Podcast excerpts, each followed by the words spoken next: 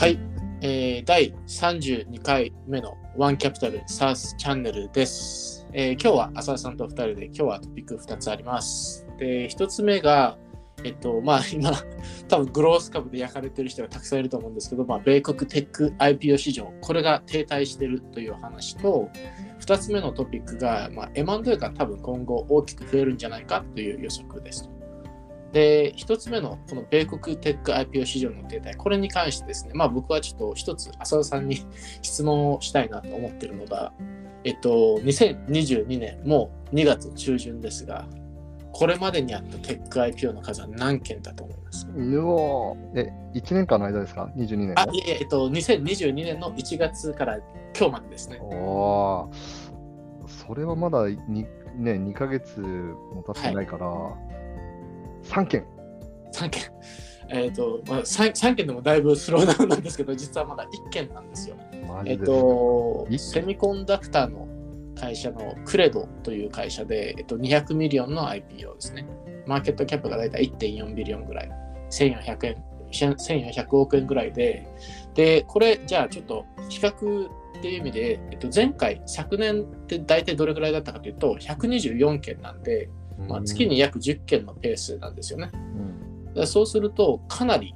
まあ、原則停滞してると言わざるを得ないと。10分の1とですね。10分の1です。はい年間12件ぐらいになるかもしれないとね。まあまあどうどうでしょうね。毎月12件になるんですかね。うんで、えっと、理由が、まあ、まあ、普通にまあ株式市場がこうなってるよっていう、もう本当にグロース株が全体的に落ちてるっていうのがあって、で、なんか、この間も、あの、タイガーがどうこうという話をしたじゃないですか。あの、GS が IP をちょっと遅らせた方がいいよと、うんクライアントにいろいろアドバイスしてると。で、その理由がですね、まあもう、あの、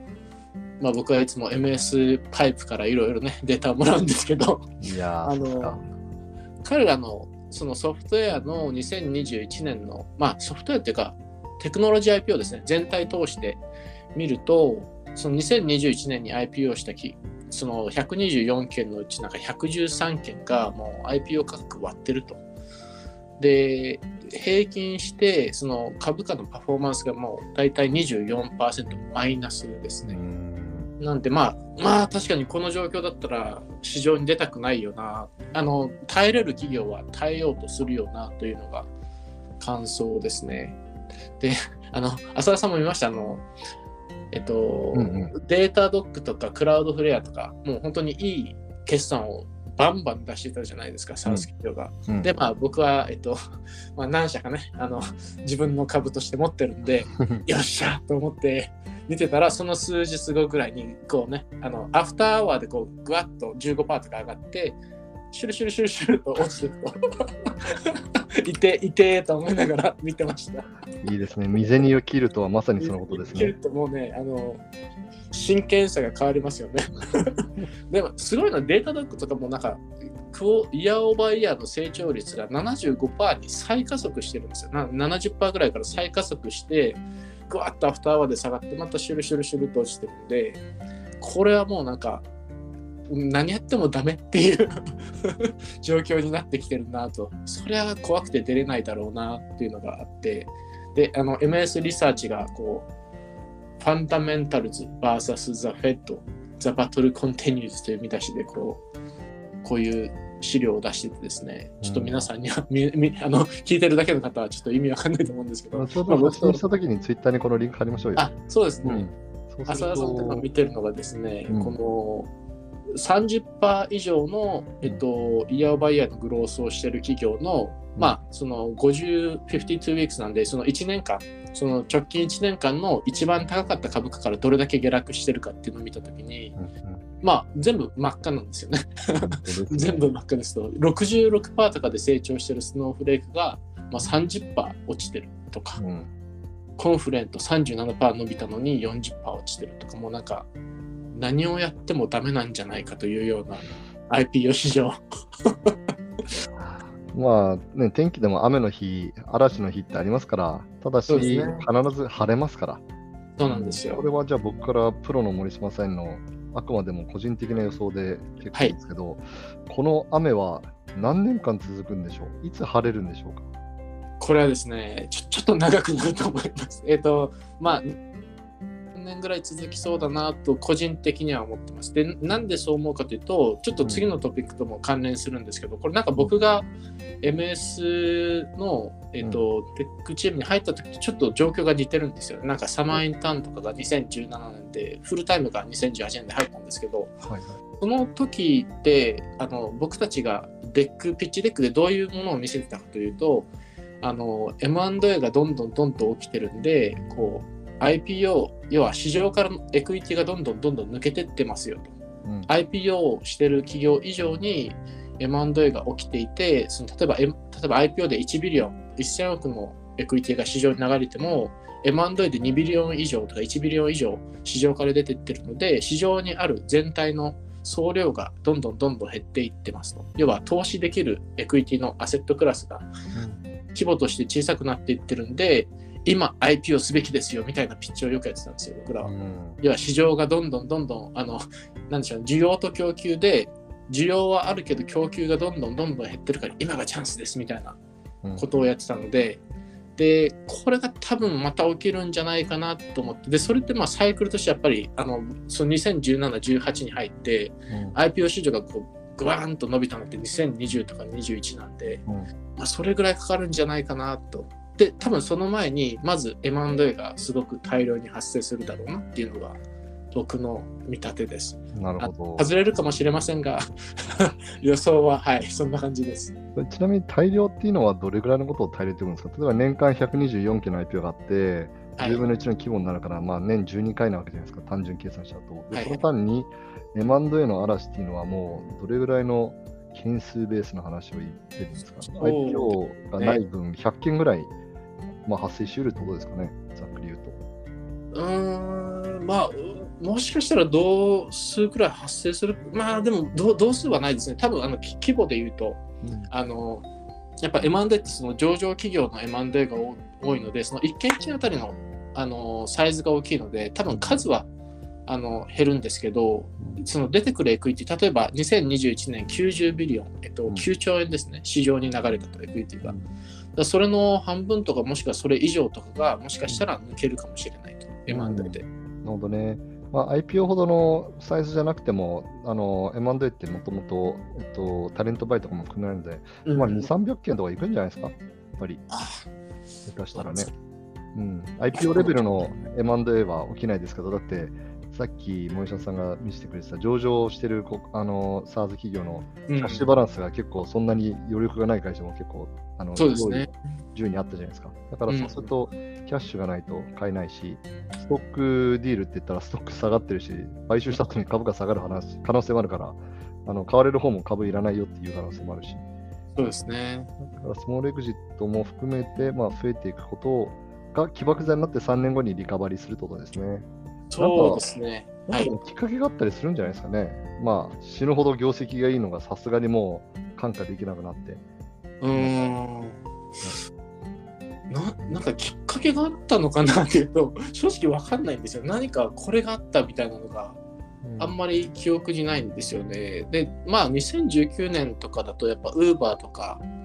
あの大きい IPO があった時にこう行くぞみたいな感じがぐわっと伸びてきたのがあったんですけどうんうーんウーバーがあったからと言われるとうんそうそうなのかなっていう感じですね正直。あのスパックの時もそうだったんですけどなんで流行ったのって言われると正直わかんないんですよねスパックも。うんうん、なんか起爆剤がこう一気に何かあったっていうよりはもう本当にお金が余りすぎて何かしないとでスパックが出てきたっていうのがうん正直な印象なんですよね。まあ、でもそれも十分歴とした理由じゃないですか。やっぱりうん金融緩和によってお金が流れ込みすぎてて、そこのうん行き先が見当たらずに SPC を立ち上げたら、非常上でちょっと IPO どうするか迷ってるところにニーズがあるから、そこがマッチングされて、あのうんスパックっていう仕組み自体はあったけど、すごく旺盛になったよ。だけど、ファンダメンタルがない中で上場しちゃってるから、上場後が落下線に落ちてしまったから、そうですね。そうするとそこにアルファを求めて出資した人たちが損を超えたので、もう二度とスパックやるまいかみたいな形でいなくなって、下火になったというそうですね経緯だと思うので、まあ、やっぱりあのファンダメンタルがいい非上場の会社がどんどん100億、200億、300億の ARR を稼いで、うん。ザ・デビューだぜっていう時に、本当に良い会社だから、そこに、うん。あのポジティブなモメンタムも乗っかって、やっぱり SARS だよねっていうふうになることを、僕は絶対にあのそうなるだろうなと思ってますし、うん。あの僕ら国内 VC の中でも、もう急になんかもう Web3 だとかって言いまくて、もう SARS のこと一切言わなくなった VC もいて、まあそれはそれで全然、あのトレンドに乗る仕事でもあるので、いいとは思うんですけど、僕は、ね、森沢さんと一緒にも SARS 大好きだし、うん。問題解決してるから、あのこういう時こそ起業家を支えて、あの起業家の先のお客様のペインを解決するっていうことをやり続けてたら、あっという間に3年なん。か経っちゃいますし、その間に国内で言うと ARR30 から50億円ぐらいのレンジにいたら、またマルチプル、足元マルチプルの最低限の 10X、20X とかが得られる可能性もあるので、そこまでやっぱり良い会社に、あの良い会社って変な日本語ですけど、まあ、お客様を見たビジネスを、えー育んでいただきたいし、そこを我々はサポーターとして、あのお金の面だけじゃなくて、精神面でも、あの支援していきたいですよね。そうですね。いや、でも本当にあのファンダメンタルが積み上がってる会社は、やっぱり市場がこう逆転した時というか、こうやっぱな流れが変わるじゃないですか。その変わった時にすごい追い風になりますよね。うん、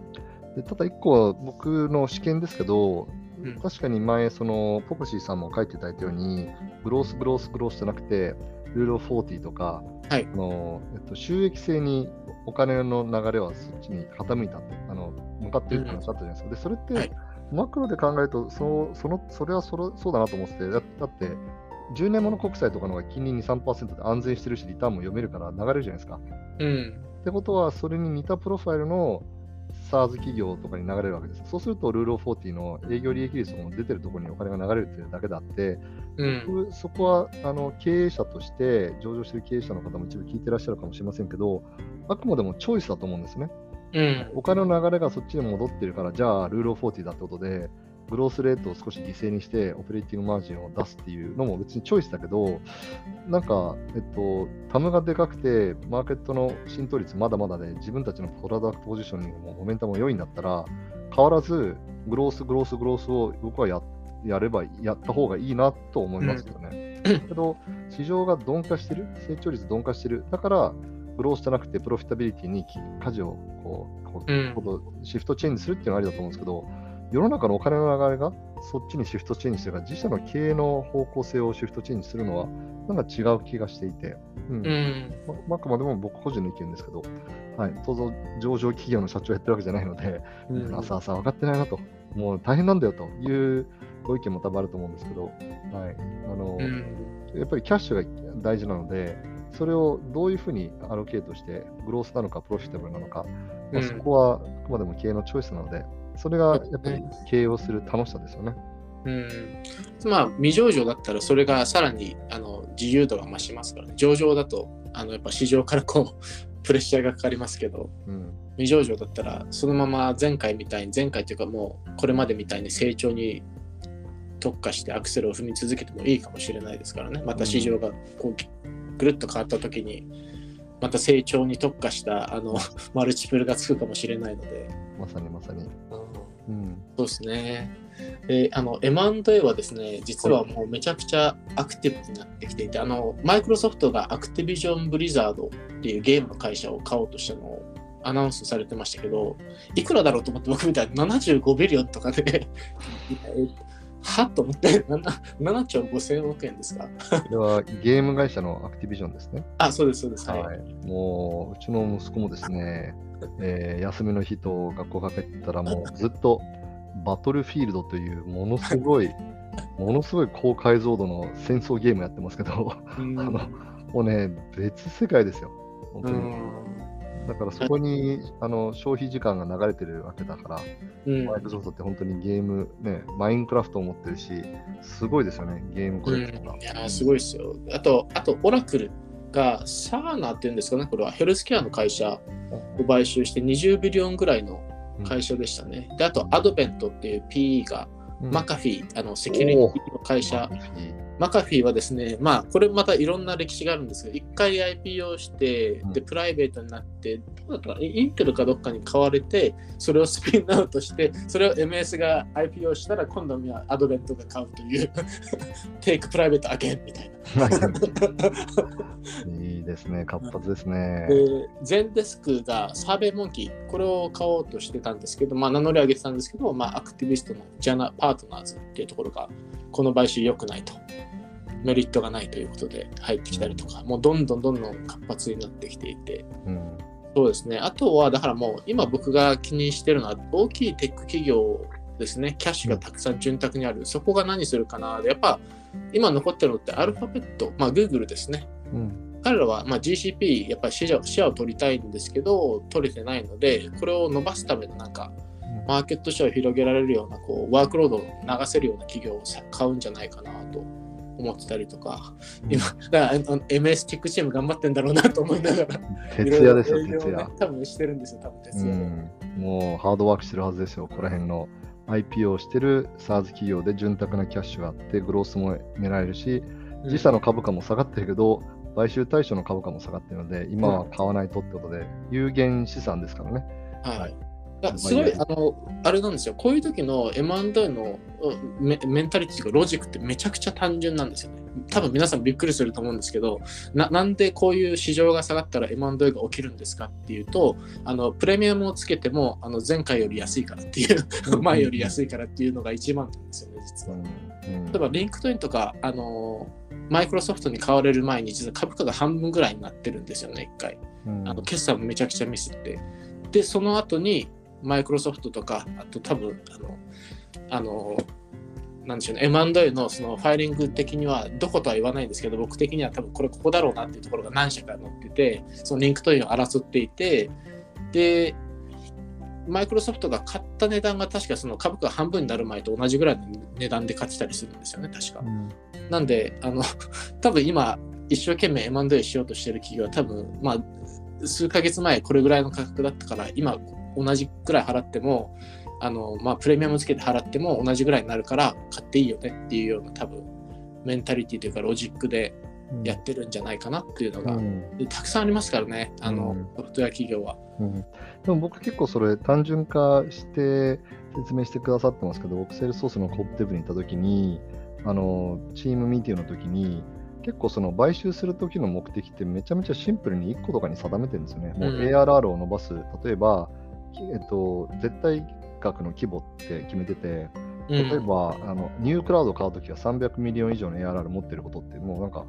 なるほど。別に今日入った人でも、あ、そうなんだってわかるじゃないですか。そうですね。300ミリ以上の非上場の会社もあるわけだから、うん上場の会社と、じゃあその trading multiple とか含めて何倍なのかみたいな。あとはじゃあうん300ミリのクオリティ見ますよね。ものすごい、前森下さん言ってましたけど、 enterprise の customer を IR で出していくといいっていう話あったじゃないですか。うん。そこの割合が year by で伸びてたりっていうふうに、その1個の300 million 以上って決めた瞬間に、単純すぎるわけじゃなくて、逆にシンプルだから奥深くまで deep dive 定義できますよね。うん。だから、あの以前のプレミアムより低くなったっていうところは分かりやすいという面はありながらも、めっちゃ奥深く、じゃあそれがビジネスにどう寄与するのか、ヘッドカウントのランプとかも含めて、あのリクルーティングの効率が上がるっていうところまで全部紐ついていくわけですから、シうん。ンプルであればあるほど、実は相当高度な意思決定をしているというふうに思ってますよね。うん。であと、それが、まあ、そのそういうふうに、例えば市場が下がった時に、今だって動けるのは、常にランニングリストがあるんですよね、みんな、どの企業も。この買いたい企業、ここにこれを当て込むみたいな、自分たちのプロダクトポートフォリオの、ここにこれが足りないから、まあ、リストがあって、市場が下がった時にいつでも動けるようにって考えてるんで、まあ、それがあるからこそ、多分あのアメリカの M テックの M&A って盛んなんだろうなと僕はいつもうん思いますけどね。まあ、VC の僕らもそれは、えっと、参考にしなきゃいけないですよね。やっぱり、うん投資したいリストがあり、そはいの投資したい会社さんへのバリューアットの内容もあり、そして投資機会はない中でも顧客紹介とか人材紹介をしておき、そしてそのラウンドがオープンしたときには声かけしていただけるそうですね。っていうことですね。今、森下さんが僕に伝はい。えたかったとは。もっと準備します。いやいや、そういうそういうことじゃないですよ。いや、浅田さんが準備するイコール僕も準備するじゃないですか。同じです、同じです。あゃんと準備してね、やっぱり清岡様からのご案内いただいたときには、もうもう準備万端という状況にしておきたいですね。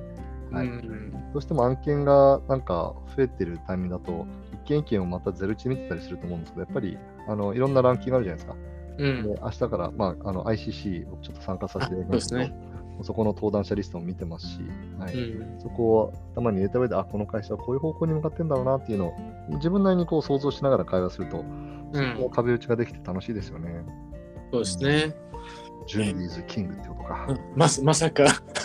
アメリカのテック企業の M&A の話から そこに行くとは。でもあのまあままとめるとというとあれなんですけど、まあ、I I IPO が、まあ、市場全体で落ち込んでいて市場に流れる equity が減っていてかつ M&A がどんどん進んでまた equity がどんどん枯渇するんでまた需要と供給がこうね今は多分需要がどんどん落ち込んで供給がしぼんでってるんですけど多分需要がまた戻ってきた時にあのなんでしょうね equity に対する需要がまた戻ってきた時にえっと株価が上がり multiple が上がりでそれじゃあどれぐらいかかるんですかって多分23年ぐらいかかるんじゃないかなっていうのが今回ちょっとお話ししたかったことですね。で米国がこういう状況なんで多分やっぱ日本もつられるところはあるのかなと思っていてであの 僕たちウォッチリスト見てるじゃないですか浅田さんいつも。うん、あのまあ会計サースとか。あのコンストラクション建設系サースとかで見ると、まあ、僕一番びっくりしたのは実はマルチプル同じ水準だっていうのがびっくりしたんですあれは面白かったですね。なんか市場って本当にやっぱり繋がってんだなエフィシェントなんだなと思いましたね。つながってるってことですよね。うん、本当面白かったですね。リテールテックとかもだいたい6倍から8倍ぐらいの間で、ブロックとスマレジさんとトースト、うん、そうですね。ほとんど同じ水準でしたもんね。はいレベニューマルチプルは、まあ、バブルの象徴だとかっていろんな見方ありますけど、ただ、ね、税後成長企業はあの赤字だから掛け算できないので、レベニューマルチプルは共通軸がないじゃないですか。で、そこは同じセグメントでくくってみると、同じマルチプルってめちゃくちゃいいうんうん発見でしたね。うんあ多分 US の市場がもしくは市場のトレンドってやっぱり多分波及してくると思うのであの日本の,、ね、あのスタートアップとか起業家の方々はまあ多分あと2年ぐらいは あの冬の時代じゃないですけどこう耐え忍ぶ時代というのがあるんじゃないかなと思うんですけどただそれが多分終わるとまたサイクルが変わると思うので、うん。そのサイクルの時にこう突き抜けられるようにこうねうん。潜る期間になるんじゃないかなと思ってます。まあ、実務的な話で言うと、まあ、上場企業の経営は我々も正直そこまで細かくわからないので、非上場のあの A、B、C、D ラウンドぐらいの方々へのメッセージを僭越ながらさせていただくと、うん。まあ、昨年すごく大型調達あったじゃないですか、10とかそうですね。30とか60とか。はい。うん。で、まあ、それは華々しいですし、大型調達の方が大型採用キャンペーンみたいなイベントもできるし、なんですけど、これ刻んでいけばいいと思います。はい、うん昨年10だったものだったら5と5とかに分ける。うん2、30 30だったら15と15に分ける。まあ別に10と20で分けるとかでもいいと思うんですけど、あの別にわざわざ18ヶ月、12ヶ月待たなくてもいいので、6ヶ月、6ヶ月でもいいから、分けてみるっていうのは一つ、まあ実務的な考え方だと思いますね。その分、ダイリューションも抑えられますし、 valuation はその分下がってますけど、その状態で大型調達だと dilution が半端なくなるので、うんだったら、 valuation はやっぱり市場価格と連動せざるを得ないので、えっと、その間に調達額をちょっと減らして、すぐもう一回っていうことを、えーやっぱこの市場のトレンドに合わせて、いかに adapt できるかが、まあ、あのダーウィンの進化論じゃないですけど、うん。あの昨年の大型だから大型のところだけ固定してってやるよりは、ここはあの5億とか7億とかって塊でポンポンって調達すればいいんじゃないかと思ってて、はい、我々もあのフォローオンといいますか、あのうん。ドライパウダーがまだうん十億もありますので、はい。ぜひ聞いていただいている方と一緒にこの荒波をえー乗り越えていきたいので、ぜひぜひ。こんなうまくまとめますか？まさかこんなうまいまとめが出てくるとは思わなかったですけど、もうここが一番多分一番綺麗なので、ここで切りましょう。そうですね。はい。そうしましょあのう。はい。ということで、今回は、えー米国テック市場の2つの特徴で、まあ、IPO 市場の停滞と M&A の増加の予測ですね。これに関して話して、まあ、浅田さんの綺麗なまとめが入ったところで、第32回目のワンキャピタルサースチャンネルでした。ありがとうございましたありがとうございました。